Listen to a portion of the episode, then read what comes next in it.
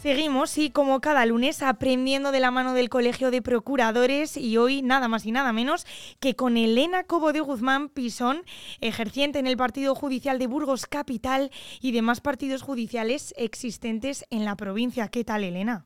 Muy bien, buenos días. Nada de nerviosa, ¿no? Eh, bueno, es la primera vez. Intentaré controlar los nervios. Muy bien, colegiada desde 1986, lleva ejerciendo ya 37 años y curiosamente hija, pero nieta también de procuradores, ¿no, Elena? Sí, así es. ¿Cómo se, transmite esto? Pues eh, quizá porque lo estás oyendo en casa, se habla, eh, oyes constantemente hablar de, Le oía a mi padre, claro, a mi abuelo no, pero mi padre sí, eh, comentaba bueno, veía los libros de derecho por todas partes, entonces... Pues, eh, Una cosa a la otra, ¿no? Se va cogiendo el gustillo, claro que sí. Durante un periodo de cuatro años, al final de la década de los 90, perteneciste también a la Junta de Gobierno del Colegio de Procuradores. Elena, nos traes muchas cositas de las que hablar hoy. Si te parece, empezamos. ¿eh? Eh, hoy me voy a referir a los aranceles. Venga. Que es el sistema que tenemos los procuradores para, para, cobrar nuestro, por nuestro trabajo. Venga, Elena, pues vamos a ello. ¿Cuánto nos va a costar la factura de un procurador?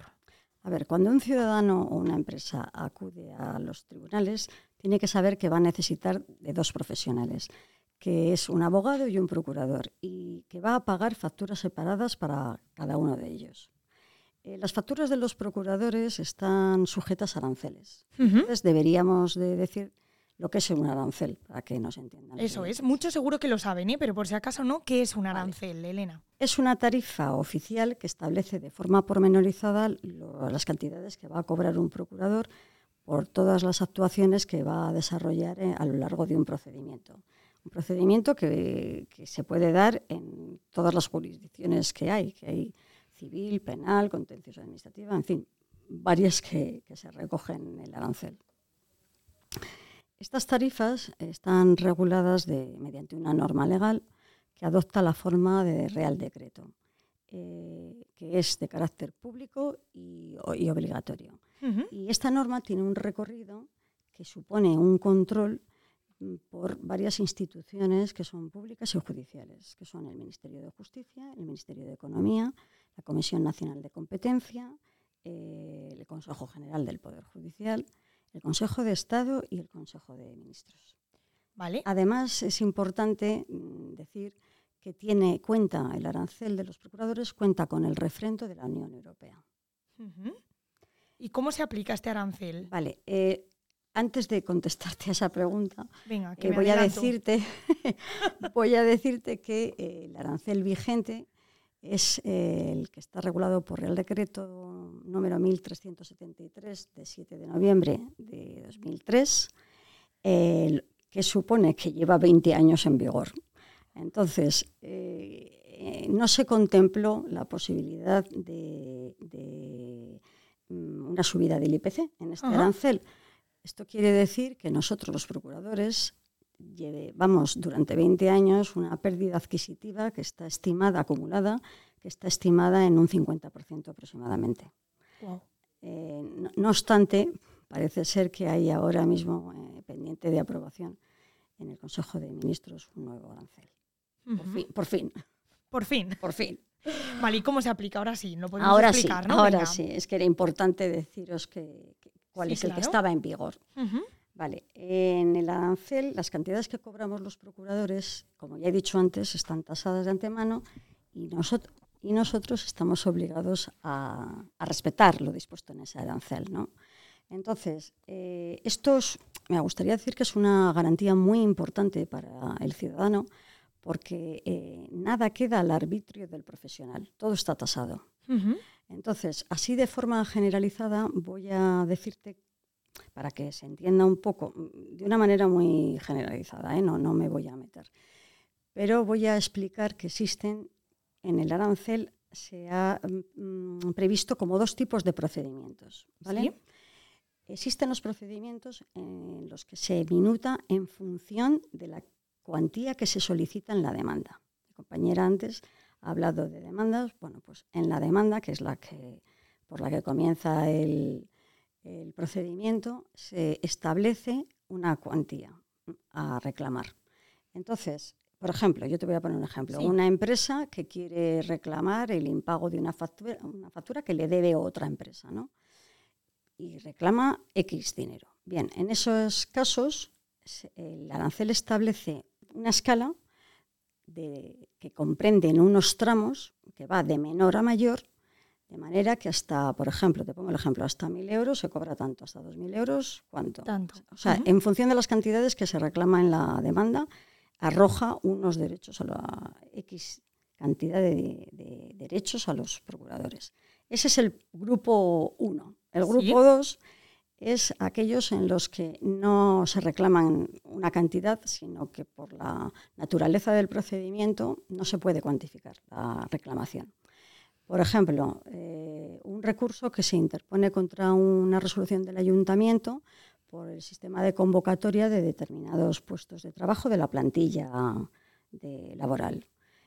Eh, en estos casos, la cantidad que va a cobrar el procurador está mm, cuantificada, es, fija. Hay una cantidad determinada.